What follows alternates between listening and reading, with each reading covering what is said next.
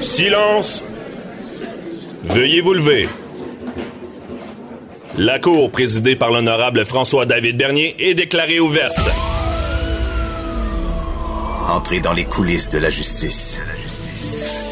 Écoutez, vous serez pas jugé. Ils appellent à la barre les acteurs de l'actualité. Oui, votre honneur. Avec François-David Bernier. Avec François-David Bernier. Avocat à la barre. Cube Radio. Bonjour, bienvenue à l'émission. Aujourd'hui, on commence avec euh, Maître euh, Otis euh, qui nous parle de on a vu au procès Salvaille le, le, monsieur Duguay qui écrit à la procureure de la couronne qui dit que pour lui, elle fait mal son travail. Les clients, les, euh, victimes, est-ce que c'est facile de gérer ça pour un avocat? On lui en parle. Ensuite, euh, Maître Boily euh, nous parle de la vente d'une partie de Bombardier Transport à Alstom. Patrice Ouellette, gestionnaire de haute performance, nous dit, bon, comment démarrer une journée pour être efficace, performant? Pour un avocat. Et les questions du public, on vous rappelle de les poser au 187 euh, Cube Radio. Votre émission commence maintenant. Vous écoutez. Avocat à la barre. Encore une fois, bon, euh, suivi le, pro le procès d'Éric Salvaire cette semaine, il y a quelque chose qui m'a marqué parce qu'à un moment donné, il y a un, bon, il y a, il y a M. Duguay, qui est le plaignant dans le dossier, euh, qui se fait contre-interroger. Et là, l'avocat de la défense lit un courriel que lui a envoyé à son avocate, la procureure de la couronne, au dossier, euh, qui est au procès, qui est à côté. Et c'est pas joli ce qu'il lui écrit. Il lui écrit ben, Je suis mal servi, le système n'a pas d'allure, la procureure n'a pas d'expérience, elle devrait se récuser, démissionner. On parle même de, de plainte déontologique au barreau. Et l'avocat de la défense lit ça disant que Duguay avait comme plus un intérêt personnel, puis en tout cas, ça colorait le dossier, puis je ne sais pas ce que ça va faire au final. Mais tout ça me fait penser, c'est pas facile représenter des gens, même pour la couronne. Mais en plus, la couronne, dans ce dossier-là, a dû lui dire parle pas trop, va pas dans les médias. Il les a pas écoutés. Et on voulait analyser un peu, en tant qu'avocat, avoir des clients, que ce soit la couronne qui, ont des plaignants ou un avocat de la défense ou dans tous les domaines, avoir des clients, c'est pas toujours facile. Ils nous écoutent pas toujours et ils peuvent être très difficiles. Ils peuvent faire des plaintes contre les avocats et nous sommes avec notre chroniqueuse maître Sharon Otis pour nous expliquer ça. vraiment, bonjour maître Otis. Oui, bon matin, maître Bernier. Bon, euh, je voulais vous entendre là-dessus. Euh, des clients difficiles, ça existe-tu? ça existe et ça fait partie du quotidien de tous les jours. Je vous dirais que de plus en plus, euh, moi, je suis rendue à ma quatorzième année euh, de pratique et de plus en plus, c'est difficile parce que euh, maintenant, avec les téléphones intelligents, les gens s'attendent à ce qu'on réponde quasiment dans l'immédiat et si on ne répond pas, on reçoit un autre courriel et ou Messenger maintenant, les gens nous, nous, nous contactent via les réseaux sociaux et ou LinkedIn et ou par texto. Donc, je vous dirais que c'est très difficile. la pratique maintenant, moi, en tout cas, tout moins, personnellement, ce que j'ai vu, c'est que la pratique est de plus en plus difficile et euh, c'est de plus en plus difficile et les, clients sont, euh, sont difficiles à satisfaire, euh, s'attendent à ce que euh, on soit peut-être disponible 24 heures sur 24 pour eux, mais euh, elles ne sont pas nécessairement, euh, avec tout respect, euh, prêts à payer pour un 24 heures sur 24. Mhm. Donc, euh, vous comprenez que et, et, et, on ne peut pas, vous comprenez, si on a un bon avocat, comme assurément la procureure de la couronne là, dans le dossier de M. Duguay, vous comprenez qu'elle elle a assurément euh, une panoplie de dossiers qu'elle ne peut pas répondre euh, est du tac au tac. Et euh, quand on répond à un client, on engage notre responsabilité professionnelle et euh, il faut prendre le temps, il faut prendre il faut prendre le temps de, de, de, regarder le dossier, il faut prendre nos assises, même si on connaît le dossier, même si on, on, on est un avocat ben, qui, qui, qui, qui, qui est de, comment je pourrais vous dire ça, avec beaucoup d'expérience, mm -hmm. euh, il faut quand même être euh, pointilleux et, et, et avoir une rigueur professionnelle. Et, et ça, les gens, des fois, ont de plus en plus de difficultés à comprendre ça. Euh, Les, moi, les gens sont exigeants. là. Ils comprennent pas toujours le travail sont- que vous faites. Là. Les, les gens sont extrêmement euh, exigeants et je vous dirais même que maintenant, là, pour une question de, de soit santé mentale ou soit de, de, de- de- d'être euh, efficace, je dirais que je me mets en mode avion au niveau de mon cellulaire à partir de 19 heures parce que euh, je ne peux pas répondre candidement et en tout temps. Vous comprenez? Je Mhm. dois avoir mes moments aussi de repos et pour être efficace et pour être efficace pour eux, ce n'est pas que je ne je ne prends pas à cœur leur dossier, mais bien évidemment, euh, vous comprenez, Regarde- regardez, ma- ma dernier, je vais faire un parallèle. Oui. Est-ce que vous, là, quand vous êtes malade, est-ce que vous appelez votre médecin directement? Non, malheureusement, non. Bon, OK. Et euh, est-ce que quand vous avez, là, euh, parce qu'on voit beaucoup des clients là, qui se présentent euh, sans avoir de rendez-vous, est-ce que quand vous avez un plombage ou vous faire faire ou un mal de dents, est-ce que vous débarquez directement sur- chez votre dentiste? euh? Non. Mais je comprends Bon, l'analogie. Vous comprenez l'analogie? Alors, c'est très difficile. Et, et maintenant, on a aussi ce- cet esprit de compétition-là qui, qui, est une compétition, je pense, saine, mais on donne un coup de pied sur le roche et ils sont trois avocats. Donc, euh, il faut se démarquer, il faut rendre la marchandise, il faut être efficace et il faut quasiment être disponible en tout temps. Alors, je vous dirais qu'au début de la pratique, moi, quand j'ai commencé, j'ai commencé à titre de technicienne juridique, on était encore aux lettres et, euh, à la dactylographie. Vous comprenez ce que je veux dire? Et là, maintenant, euh, c'est ce, ce, ce véhicule-là de, de, de téléphone intelligent et, et- ou euh, l'ordinateur, etc., où est-ce que tous les gens, même pendant nos vacances, vous le savez, euh, Maître Bernier, vous vous êtes pas à votre premier barbecue, et vous savez que même si on est à l'extérieur, les gens s'attendent à des réponses pareilles. Vous comprenez que moi, quand je suis sur la plage et que j'ai besoin un peu de repos pour mieux les, les représenter, pour mieux penser à leur dossier, etc., euh, il faut que j'ai un peu, je, pense que à titre professionnel, j'ai le droit de décrocher. Mais cependant, ce n'est pas la vie et ce n'est pas l'opinion des gens qu'on représente. Euh, je vous dis pas que mes clients sont, sont, sont, sont terribles, c'est pas ça que je vous dis, mais je vous dis que de plus en plus, euh, la pression est forte et au sein du barreau, euh, je pense que ça se répercute. Je ne pense pas être la seule avocate qui euh, ressent cette pression-là. Et, euh, et ça fait en sorte aussi que des fois, on devient un peu, pas découragé, mais on, sent que on, on ne fait pas on, ressent qu'on ne fait pas adéquatement notre travail et qu'on ne, le fait pas dans les dans les temps opportuns. Et, et, tous les avocats sont là, vous comprenez? Si, on n'est pas, si on est avocat, on est compétitif. Donc, euh, Mais est-ce que, euh, parce que j'ai l'impression que, euh, les- je reviens encore au courriel, euh, un peu d'insultes là, que dans le dossier oui, d'Éric Salvaire. Est-ce oui. que j'ai l'impression qu'il ne comprenait pas l'ampleur de la tâche à effectuer? Est-ce que parce Ben- qu'on est dans c'est de c'est- c'est- c'est de l'intangible là, le temps que vous faites pour aider un client euh, pour vous présenter en cours, est-ce que il n'y a, pas de l'incompréhension en arrière de tout ça? Ben, c'est parce que, vous comprenez, nous, on vend du temps. On vend notre connaissance. On vend nos... Vous comprenez? Donc, euh, et, et définitivement, et, et là, moi, je suis une avocate civiliste en pratique privée. Mais si je me mets du côté de l'avocate de M. Duguay, procureur de la Couronne, elle, elle a assurément un dossier et un autre, OK? Donc, elle ne peut pas... euh, Elle doit gérer ça, là. Et elle doit gérer ça. Et, et, et, et c'est un dossier d'envergure parce que, vous, comme vous le voyez depuis le début de la semaine, c'était drôlement médiatisé. Euh, et là, je pense, une, une très grosse pointure devant elle, c'est-à-dire l'avocat de la défense, l'avocat de Maître Mascotte, oui. euh, qui, qui, qui, qui a l'air d'un solide. Euh, donc, assurément, euh, ça demande euh, une, vous comprenez, une charge importante de travail. Pas qu'elle ne le ferait pas, mais quand on sait que on se prend une grosse pointure, que ce dossier va être médiatisé, bien évidemment, vous comprenez que euh, le, stress, euh, le, degré où est de- pas de satisfaction, mais les gens s'attendent, là, vous Mhm. comprenez, à un certain résultat.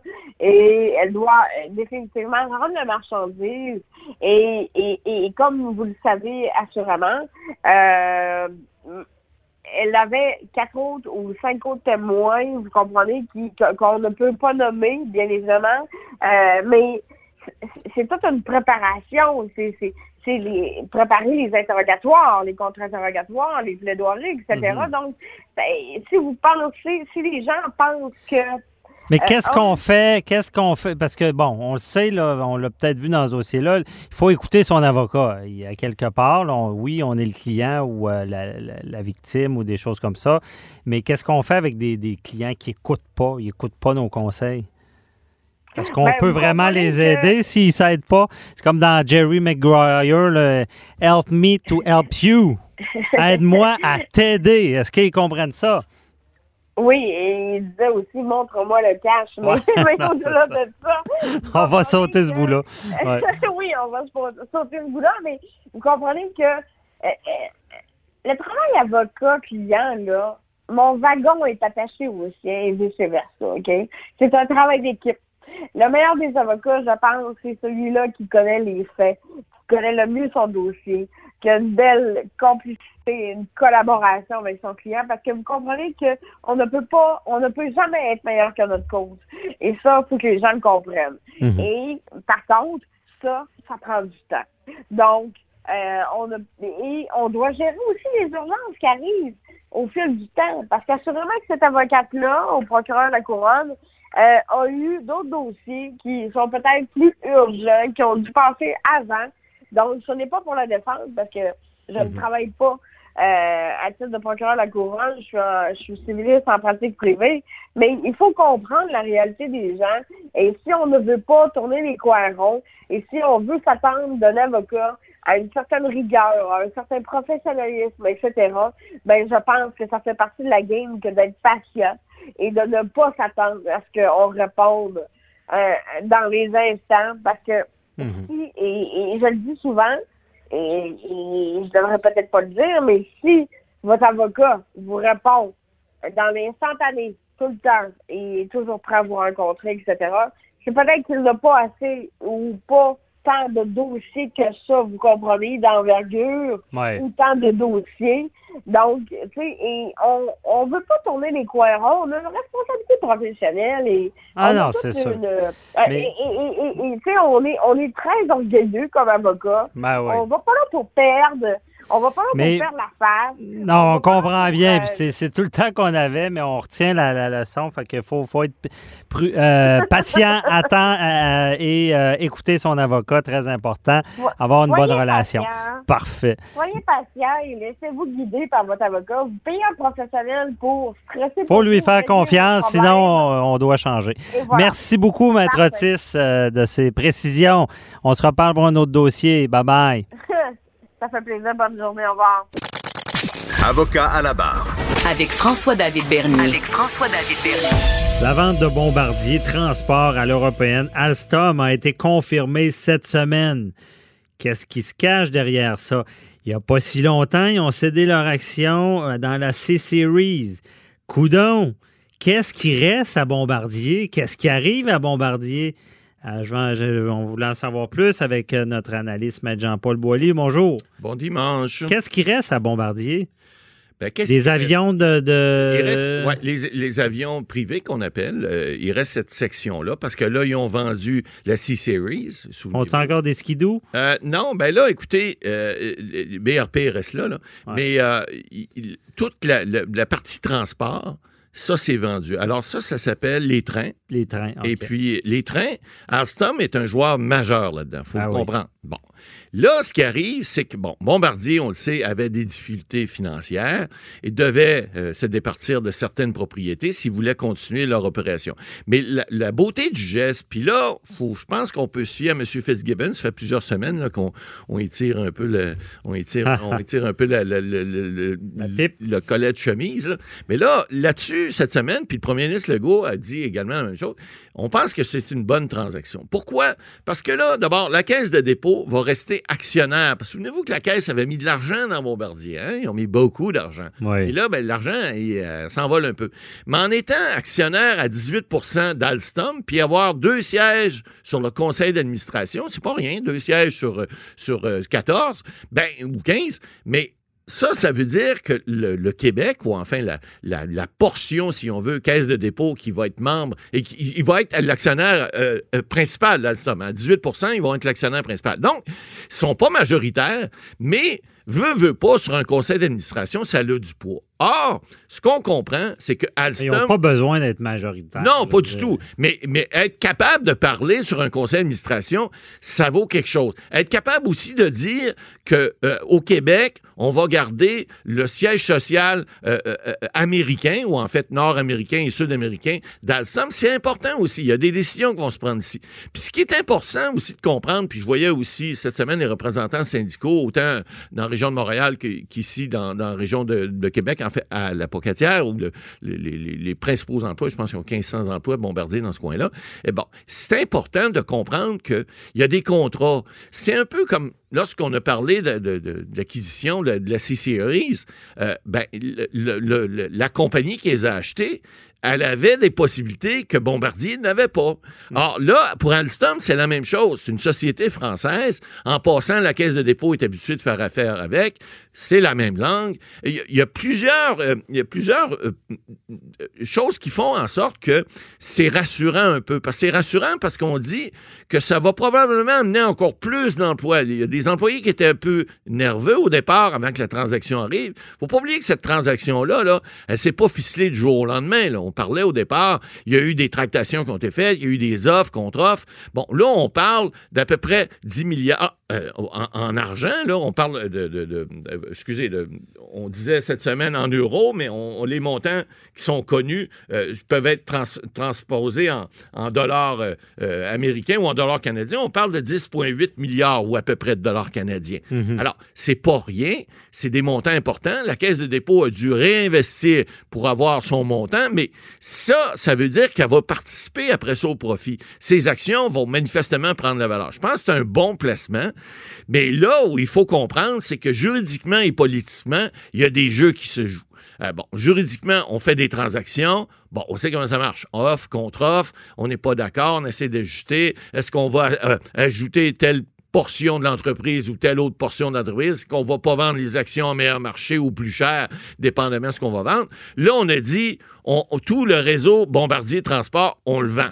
Bonsoir, il est parti. Donc, on n'a pas de gardé de réserve. Là où on s'est mis... À profit ou à perte? on Ben, écoutez, pour l'instant, Bombardier, ils perdent de l'argent, c'est sûr avec ça. Par contre, ça va leur permettre de continuer leur autre opération. Et ce qui est important de comprendre, la caisse de dépôt, c'est des gens, c'est des analystes. hein. Il y a beaucoup là-dedans, il y a des économistes, Ouais. il y a des actuaires, il y a toutes sortes de gens qui jouent avec les chiffres, qui regardent et qui font des probabilités. Alors, on a regardé possiblement, dans, comme toute transaction, on, a- on fait ça, on appelle ça un due diligence, c'est-à-dire euh, une vérification diligente, ce qu'on fait. Et là, on va vérifier. C'est quoi le ratio de possibilité de rentabilité qu'on peut faire avec ça? Or, les gens de la Caisse de dépôt, puis il faut comprendre, là, cette semaine, là, le nouveau président, M. Aymon, euh, dit bon, qu'il y avait une rentabilité autour de 10% C'est peut-être un petit peu en bas du marché, mais si vous aviez 10% dans votre portefeuille cette année, vous seriez bien content. Ben oui. Mais ce qui se passe avec ça, ils vont. C'est un peu triste ce qui arrive, là. Euh, c'est le principe, là, c'est avec de l'argent que tu fais de l'argent. Ouais. Puis c'est le principe, moi, désolé, mais c'est. Je sais que ces entreprises-là ont coûté cher au gouvernement. Exact. Mais au final, dans plusieurs années, le gouvernement fera de l'argent avec ça. Moi, ce que je vois, c'est Bombardier qui a moussé le, le- la future C-Series, qui sera sûrement un succès. euh, Probablement, mais il n'y avait dans- pas les reins il y avait assez pas- solides. ben, Voilà. Toujours ça au Québec. On n'a pas les reins assez solides. Ça dépend. Après ça, là, on parle de Bombardier Transport, Alstom.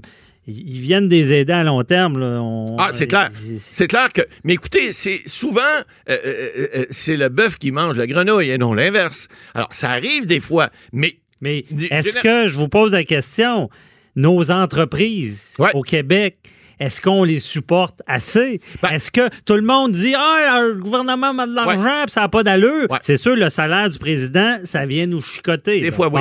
Mais, Mais- il n'y aurait pas lieu de les supporter plus longtemps? Possiblement, mais c'est parce qu'à un moment donné, il faut voir la grosseur. Alstom, oui, la caisse de dépôt va devenir l'actionnaire principal, mais à 18% oubliez pas, il reste 82% T'as beau avoir mis euh, des milliards et des milliards, s'il faut que tu mettes des centaines de milliards, la caisse de dépôt a 300 quelques milliards, je pense, de portefeuille, Ouais. mais elle peut pas, il faut qu'elle diversifie. C'est comme n'importe quel investisseur. Si tu mets toutes tes, tes, tes billes à même place puis que ça plante, t'es fait. Oubliez pas que la caisse de dépôt, c'est un des bas de laine des Québécois. Donc, ils, ont, ils ont des ratios maximum d'investissement qu'ils font. Je pense qu'ils l'ont atteint dans ce cas-ci. Ils peuvent pas, ils auraient pas pu, par exemple, ben, je suis pas, je suis pas, je suis pas analyste économique, mais c'est des, c'est des ordres de grandeur qu'on peut comprendre. Si la caisse, si Bombardier avait dit, écoutez, ça nous prend tant de milliards pour pouvoir pour pouvoir avoir du succès, aller concurrencer des, des géants comme Alstom et d'autres, euh, pouvez-vous nous passer euh, 150 milliards, c'est-à-dire la moitié du bas de laine des Québécois? Puis si on se plante, ben, ça allait perdre la moitié. Ils, peuvent pas prendre ce risque-là. Alors, euh, Mais des dans fois, mais vous dans le savez... fond, c'est une fatalité certaine. Ben, Je ça dire, dépend. Il n'y a, pas une entreprise québécoise qui est capable d'aller jouer dans le cours des C'est grands. pas vrai, c'est pas vrai. Il y en a. Vous avez eu SNC Lavalin, qui est. Non, non, mais Oui, c'est- c'est mais- c'est- c'est- c'est reconnu mondialement. Ils mangeaient Je toutes sais. les petites firmes. On a- on a Vous avez- perdre, vous, vous des entreprises, des fois, qui, qui succèdent, euh, euh, les couche-tards de ce monde, qui sont rendus en Australie. Euh, Il y en a plein qui, qui, qui ont, qui ont des succès d'affaires, euh, qu'on parlait de belles compétitions de, de, de Québécois, mais il reste que il y a, y y plusieurs entreprises qui réussissent très bien, même si des fois il y a des géants mondiaux qui, vous savez, on parlait de Huawei là, euh, dans, au niveau de télécommunications. Euh, demandez pas à Rogers de compétitionner euh, Huawei, c'est impossible. Mais il y a, des succès qui fonctionnent quand même, mais il y a des ratios qu'on qu'on peut pas nier. Quand on parlait des avions comme la C-Series, un mineur comme Bombardier, ben, compétitionner Boeing, compétitionner Airbus, c'est très difficile. Alors, dans ce temps-là, il y a des- on, on- on appelle ça des, des, des- des- des- des jonctions. Les gens font, font s'unissent et puis, bon, c'est souvent le plus gros qui avale le plus petit, c'est clair. Mais il il faut pas oublier qu'il y a des emplois là-dedans. Mais parlons-en des emplois. Est-ce que dans, dans les négociations, il y a des ententes de fait pour que le siège, les sièges sociaux Ouais. restent ici ou on est à, on, Oh là, on est à la bonne volonté de la grosse écoutez, entreprise? on en a on vu, parle là. d'Alstom, on parle Ouais. d'Airbus. Exact. On en a vu, là, on a vu les Rona de Samon et autres là, euh, dire euh, oui, oui, on va garder les sièges sociaux, les jobs, puis à un moment donné, ça disparaît. Bon, dans ce cas-ci, vous avez un élément qui est additionnel qui n'est pas à dédaigner. La, la participation de la Caisse de dépôt, et qui, qui est ici au Québec, qui a des intérêts ici. Alors, lorsqu'on dit cette semaine qu'on a pris, on est allé prendre, de- euh, euh, s'assurer qu'il y aurait au moins ici une centrale pour les, contrats faits en Amérique, autant en Amérique du Nord qu'en Amérique du Sud, et pour les emplois ici, parce que j'ai même vu cette semaine, il y a des employés d'Al- d'Alstom euh, en, France qui disent qu'ils ont peur pour la recherche et le développement que tout s'en vienne au Québec. Parce qu'ici, on a une expertise qui a été démontrée, qui semblerait peut-être pas meilleure, mais en tout cas différente de celle des Français, puis peut-être un coût moindre. Alors Alstom a peut-être intérêt à venir, euh, puis les- peut-être que les Français vont perdre là-dessus. Alors ça, il y a un jeu qui se fait tout le temps. C'est toujours quelle est la meilleure rentabilité, quel est, où, est le meilleur euh, rendement aussi au niveau du produit. Alors, ça, il- ça peut toujours jouer. Mais on va chercher, lorsqu'on fait des ententes comme ça, contractuelles, évidemment, on tente. Les syndicats, des fois, sont pas toujours mis à partie, mais souvent, ils vont essayer de tirer le couvert de leur côté pour aller chercher certaines garanties. C'est pas toujours respecté. Malheureusement, on l'a vu dans plusieurs cas. Euh, ça arrive des fois que ils, ont- ils- ils passent à côté, comme on dit, puis qu'ils sont pas capables de, ils sont pas capables de, de- de respecter nécessairement les ententes. Mais il reste que ça peut se faire et on souhaite, en tout cas, dans ce Mais cas-ci, ça, on sait souhaite- pas, on sait pas. peut jamais être sûr à 100% c'est clair. Mais on pense que c'est un bon coup, puis on pense que surtout, là, ça va permettre non seulement de sauver des emplois, d'augmenter les, les- les carnets de commandes, puis évidemment, les profits ne restent pas ici, ils restent ici à 18% de la caisse, mais il vaut mieux avoir 18% de quelque chose que 50% de rien. Ça, c'est évident, parce qu'une compagnie qui fait pas d'argent, qui fait des déficits, c'est jamais payant pour des investisseurs. Ça, c'est clair. Oui, mais je trouve ça quand même, je sais pas, peut-être seulement moi, là, je trouve ça triste. On dirait que Bombardier s'effrite. Ça- mais c'est un fleuron québécois, mais écoutez, c'est peut-être une bonne nouvelle parce qu'en quelque part, le fleuron, s'il drop puis qu'il se ramasse euh, en faillite ou, Non, non, ou non, quelque chose comme ça, ça. il est peut-être mieux qu'il y ait une survie sous un autre nom puis qu'on soit capable non seulement de sauver des emplois, mais d'en créer d'autres puis de faire de l'activité puis de la prospérité économique. Parfait. Merci, Matt Boily. Euh, Restez là. On répond aux questions du public en fin d'émission. Avocat à la barre. Avec François-David Bernier. Des avocats qui jugent l'actualité tous les matins. Vous avez sûrement des grosses journées. Vous avez sûrement un emploi stressant. Euh, on est à l'ère de la performance. euh, euh, et je veux dire, puis que ça soit un meeting. euh, bon, cette semaine, je, je suivais le procès Salvaire. Bon, je voyais les avocats, la préparation, le stress. et là, on arrive, il est 9 heures.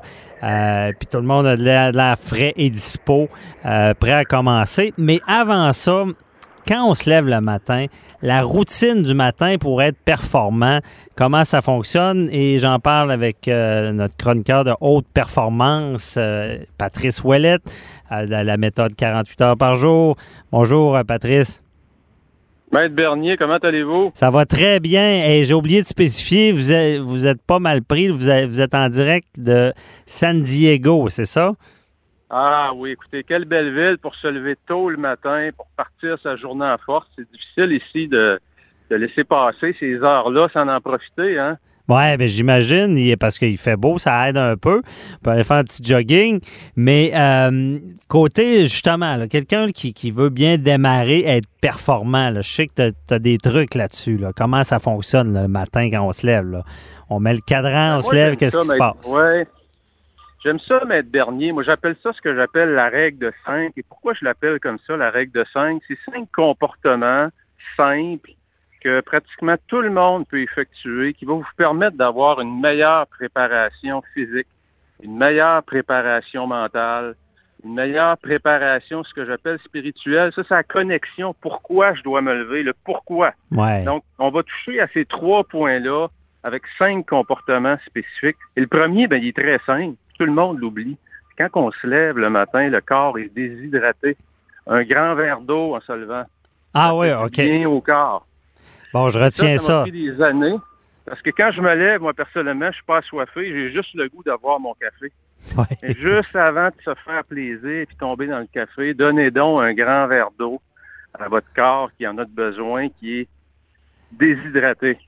Mais c'est, bon parce que les fois, j'ai fait j'ai, pris mon verre d'eau, je, pense, je me disais, ça peut-être. Mais c'est vrai que ça. Il se passe de quoi? On s'est hydraté. Ah, Puis ça marche, là. OK. Ben oui, absolument. Votre corps, écoutez, vous avez dormi 6 heures, 7 heures, 8 heures, peu importe. Vous n'avez pas bu, vous n'avez pas mangé. Votre, votre corps a, a utilisé hein, du carburant dans votre, euh, dans votre système, donc il a besoin d'eau. Donc, donnez-lui, récompensez-lui pour vous avoir donné une bonne nuit de sommeil. Donc, un grand verre d'eau. Parfait. Puis euh, l'hiver, comme on le sait, souvent l'eau le matin dans les robinets est quand même plus froide qu'en été. Mettez votre verre d'eau le soir avant de vous coucher, juste sur le coin. Il va être un petit peu plus température de la pièce, ça va être plus facile à prendre. Un grand verre d'eau, là, un 500 millilitres, là, ça fait du bien au corps. OK. Bon, on, on commence bien avec ça. Par la suite. Deux- deux- deuxième des choses, là, on l'oublie souvent, il faut augmenter un petit peu notre rythme cardiaque. Et ce que j'entends par là, je vous parle pas là, de partir en auto puis aller au gym. Là. Mhm. Gardez ça simple. Les choses simples, c'est les choses qu'on applique plus régulièrement. Donc, un 3 minutes, 5 minutes pour augmenter votre rythme cardiaque un peu. Ça peut être aussi simple que monter les marches du sous-sol 10 fois, aller-retour. 3 minutes seulement, ça va être suffisant pour augmenter votre niveau d'énergie. Quand on se lève le matin, on est souvent un peu plus amorphe, Ça un peu réveille, plus ça? endormi. Pardon? Ça réveille d'augmenter le, le rythme cardiaque? Absolument. Ça va, ça va, ça va permettre aussi d'éliminer vos toxines qui s'est accumulées la nuit.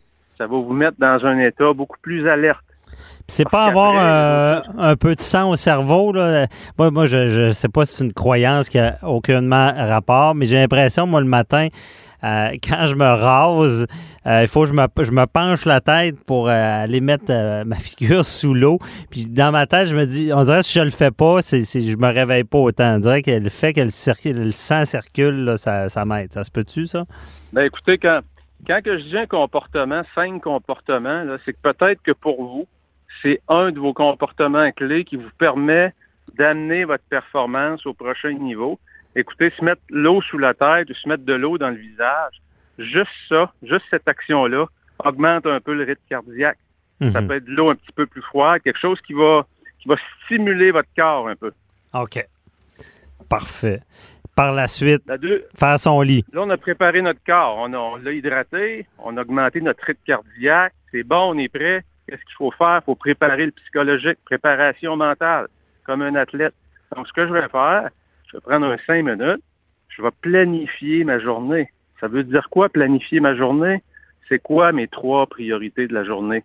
Ce Mhm. soir, à 6 heures, quand je vais arriver à la maison, quelles sont les trois actions que je dois avoir posées pour dire qu'aujourd'hui, c'est une victoire? Donc, devenez intentionnel. Rentrez pas au travail sans savoir ce qui doit arriver. Sinon, on appelle ça le jour de la marmotte. Ça C'est recommence. justement ça que vous voulez pas qu'il arrive. OK. Donc, de, de Donc- savoir ces trois priorités-là vont nous aider. C'est quoi vos trois priorités de la journée? Et vous le savez, hein, on est, vous l'avez dit, on est tous occupés. Il y a plein de distractions, on a plein de meetings, on a plein de gens qui veulent notre temps. Il y a les médias sociaux à travers ça aussi qui finissent par nous attraper. Donc, si vous identifiez pas, si vous organisez pas votre journée, la journée va vous organiser. Ah, je comprends. Mais trois priorités, des fois, c'est pas évident. Bon, je prends par exemple euh, l'avocat de la défense dans le dossier Salvaille. là. Lui, il se lève le matin. Trois priorités, il, il y en a peut-être seulement une, dans le sens qu'il va aller défendre son client puis il va devoir euh, répondre au juge ou euh, plaider. Absolument. Mais il, Mais il divise là, ça disant quoi? Je veux, euh, je veux avoir du résultat ou comment il peut diviser ça? c'est un excellent, un excellent exemple parce que si votre journée est autour d'une mission très précise, Mhm. c'est que si je dois défendre mon client, c'est qu'est-ce qu'il va faire qu'aujourd'hui, quand je vais le défendre, ça va être une victoire. Soyez plus spécifique. Donc, le défendre, c'est une chose, mais si je le défends, puis je le fais mal paraître, c'est pas une victoire, ça. Mhm. Donc, comment est-ce que je dois plaider? Y a-t-il des points que je dois faire ressortir? C'est ça, bien se préparer, hein? C'est plus intentionnel.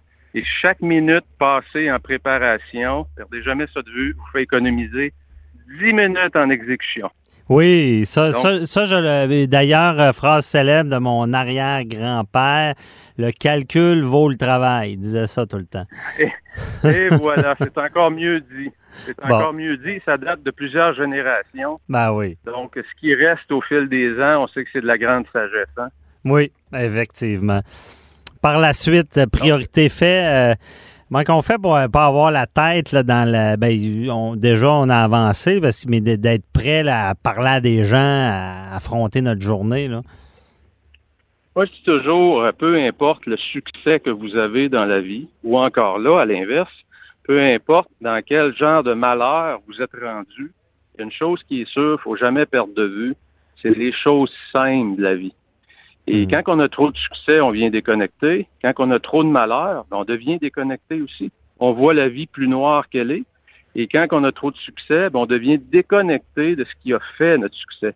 Ouais. Donc, moi, j'appelle ça les, les trois gratitudes. Quelles sont les trois choses simples pour lesquelles je dois être reconnaissant? Et c'est excessivement puissant, cet exercice-là, parce que ça nous oblige à reconnecter avec des choses simples que souvent on prend pour acquis. Et quand on voyage souvent, qu'on va dans des pays où il y a un peu moins de richesse, on se rend compte à quel point on est choyé dans notre société. Mhm. C'est vrai. Excusez-moi pour le bruit. Ah, aucun problème.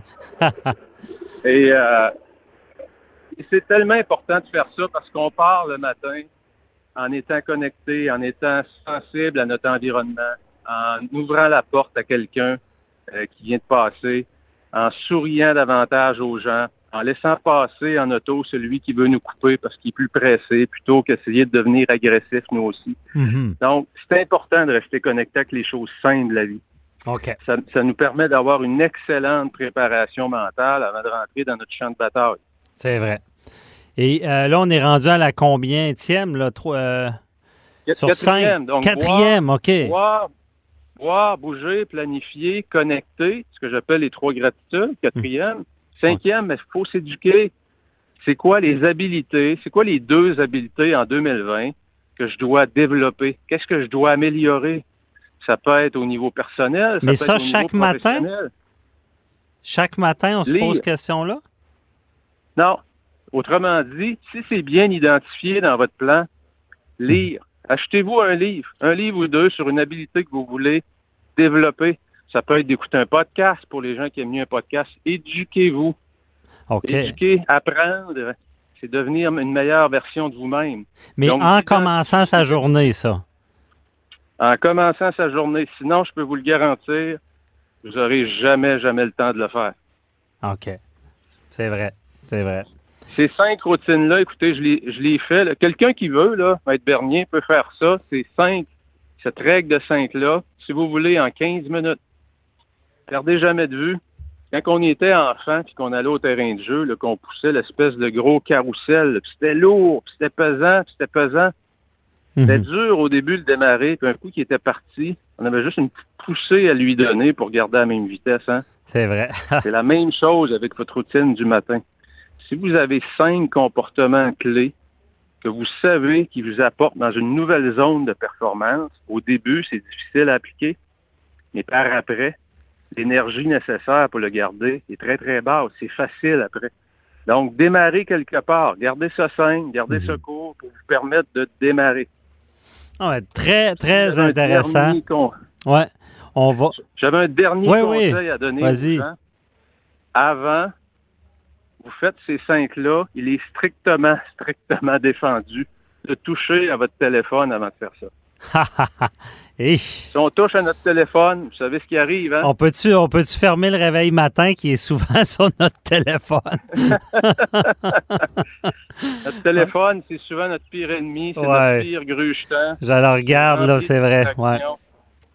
C'est- Donc, on- touchez pas à ça avant de toucher à ces cinq points-là. OK, parfait. Ben, merci. On retient la leçon. On va appliquer ça, ces cinq éléments, pour démarrer notre journée. Merci, Patrice Ouellette. Et euh, on rappelle euh, ton site là, avec tout, tout plein de, de trucs comme ça de gestion de vie que j'applique souvent. Euh, 48 heures par jour.com. Fait que merci, bonne journée. Merci, au revoir. Bye bye. Avocat à la barre. Alors, je procède à la lecture du verdict. Avec François-David Bernier. Les meilleures plaidoiries que vous entendrez. Cube Radio. C'est maintenant l'heure des questions du public avec euh, Maître Jean-Paul Boilly. Bonjour. Et rebonjour. Et euh, je pense que vous en avez, en une pour, pour moi. Ben, c'est c'est- Aujourd'hui, on a une question sur Facebook qui, qui est en lien avec. euh, D'abord, c'est pas un milieu que je connais, puis vous connaissez le milieu criminel mieux que moi. Alors, je vais vous la poser la question. C'est Ouais. une dame qui veut rester anonyme de Sainte-Anne-des-Monts qui nous pose une question.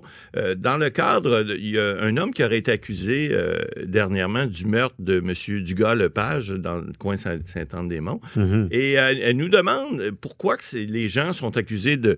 euh, ils seraient accusés présentement de meurtre au deuxième degré, alors qu'elle veut savoir la différence, c'est quoi, pourquoi ils ne sont pas accusés au premier degré. S'ils savent que c'est eux, pourquoi c'est pas un premier degré? Exact. Ouais. Que- Quelle est la différence entre les deux? Alors, c'est vous qui répondez à la première question du public cette semaine. euh, et on Oh. inverse les rôles. Moi, Parfait. Bon, ben, je réponds. OK. Ah, ben, c'est ça. C'est là, Maxime Dugas-Lepage, là, il y a eu il y a, il y a deux accusés. Un qui est accusé là, de meurtre deuxième degré, est-ce que je me rappelle, et l'autre qui est complicité après les faits. Bon. Ce qui se passe, c'est que le, le premier degré, c'est le pire crime du code criminel. Ouais. Bon, on le sait. 25 Et c'est- ans minimum. 25 ans minimum avant de pouvoir demander la libération Exact. conditionnelle.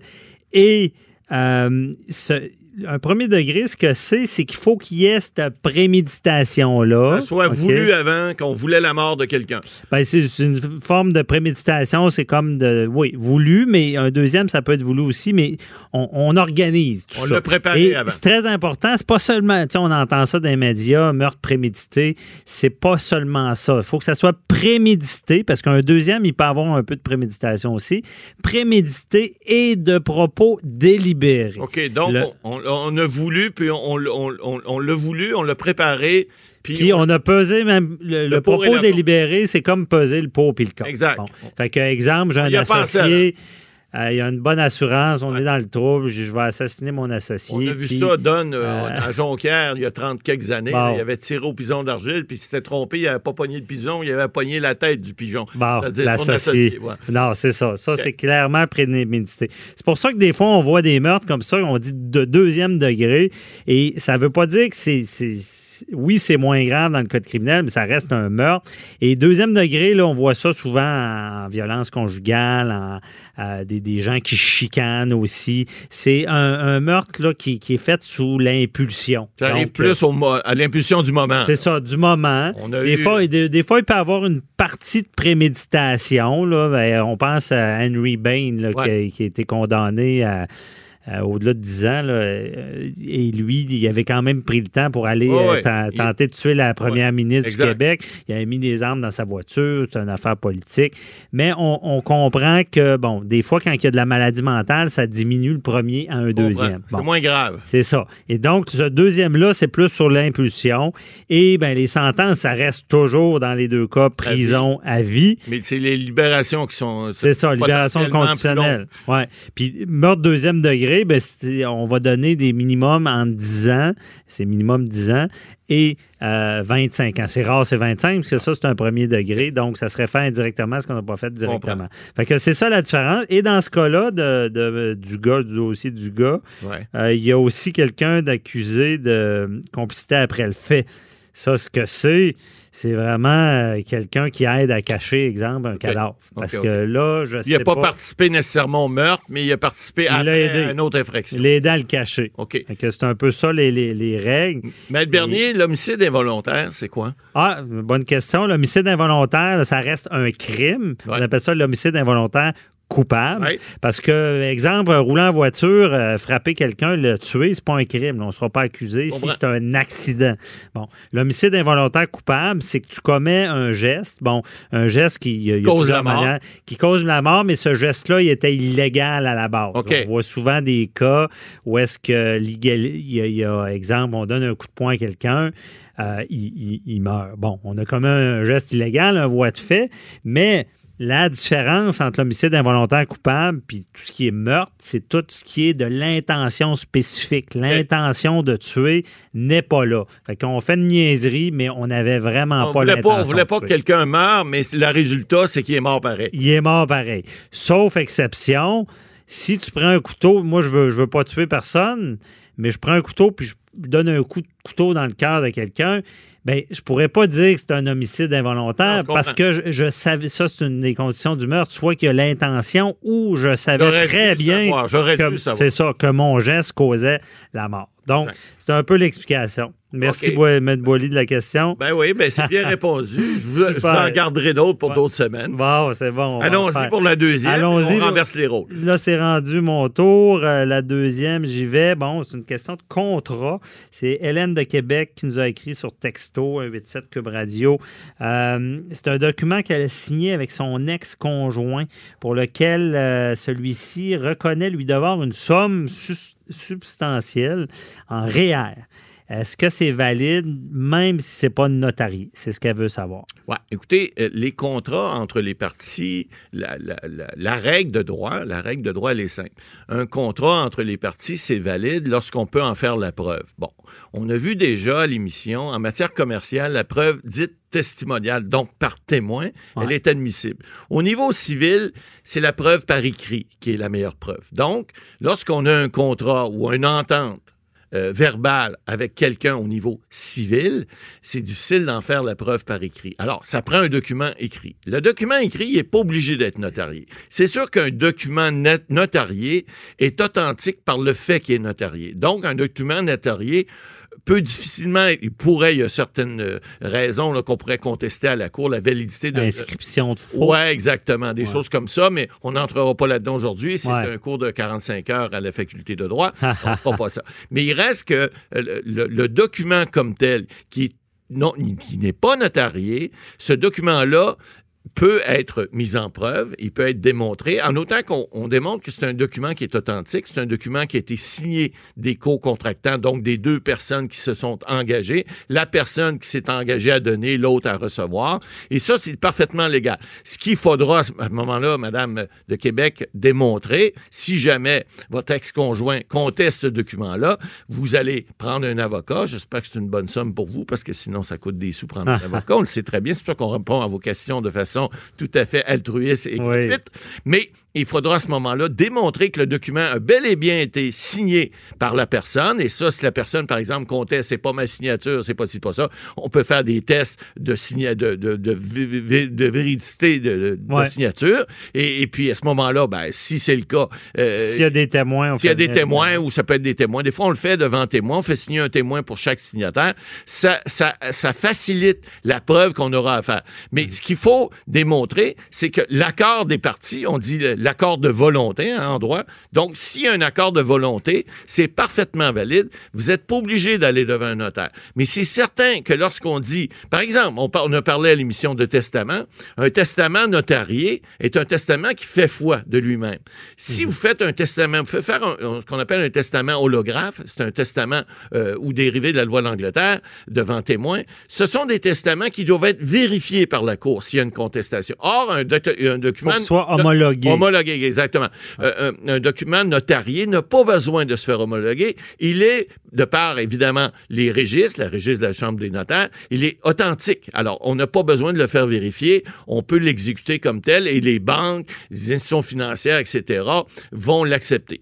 Un document qui est sous sein privé, comme la dame nous dit, euh, ça, c'est un document qui est fait entre les parties, il peut être fait sur un coin de table, sur un, Kleenex, du papier de toilette, n'importe quoi. privé, c'est les signatures. C'est les signatures entre deux parties, même pas mm. besoin d'avoir d'avocat ni quoi que ce soit, mais ça demeure parfaitement valide dans la mesure où c'est pas contesté. Si votre ex-conjoint vous dit non, moi j'ai jamais signé ça, euh, je veux pas que ce qui est écrit ce, ce, montant-là, que ça soit 10, 20, 100 000 dollars, j'ai jamais voulu te donner ça, ce document-là n'est pas vrai. À ce moment-là, là on peut faire une preuve euh, de, de, de, de, signature, que c'est bien sa signature qui est apposée sur le document, que le document n'a pas été altéré. Il hein, faut pas que le document mhm. ait été changé. Si vous modifiez des affaires, vous biffez des choses sur un document puis qu'il a pas d'initiale dessus, ça ne veut pas dire que la partie adverse l'a accepté. Par exemple, si on a un document qui s'est écrit « Je te donne euh, 35 000 de REER à, ma mort ou lorsque j'aurai 50 ans ou etc., 60 ans »,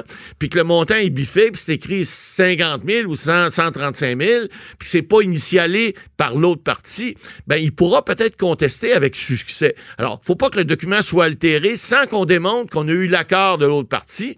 Sinon, ben vous risquez, madame, que votre document soit juste déclaré pas valide. Parce que si on veut faire, par exemple, falsifier un document, ben ça, les tribunaux n'aiment pas trop. trop Alors, je vous suggère de ne pas garder votre document. S'il est signé par la partie adverse, gardez-le bien précisément. Vous mettez ça dans votre coffre, là, pour s'assurer que ça passera pas au feu. Puis quand ce sera le temps, quand la date d'expiration sera rendue, ben, vous présentez votre document pour paiement pour dire, ben là, maintenant, paye-moi. Si tu me payes pas, je vais aller voir un avocat, ça va coûter cher. Puis je vais te demander des dommages intérêts. Exact. Puis euh, un contrat verbal, c'est valide, on le rappelle, mais c'est dur à prouver. C'est dur à prouver. À moins, que vous ayez enregistré. Ou en matière commerciale, la preuve testimoniale, elle est admise. Et ça, on peut faire une preuve que par témoin. Mais en matière civile, c'est mieux d'avoir une preuve par écrit parce que la preuve testimoniale est beaucoup plus difficile à faire admettre par un tribunal. Ouais. Les écrits restent, les paroles s'envolent. Merci, Maître Boily. On se retrouve la semaine prochaine et c'est tout pour nous, l'émission. Euh, donc, merci à toute l'équipe. On vous rappelle de poser vos questions et on se retrouve la semaine prochaine pour votre émission d'actualité judiciaire. Bye bye. Cette émission est maintenant disponible en podcast. Rendez-vous dans la section balado de l'application ou du site cube.radio pour une écoute sur mesure en tout temps. Cube Radio, autrement dit. Et maintenant, autrement écouté.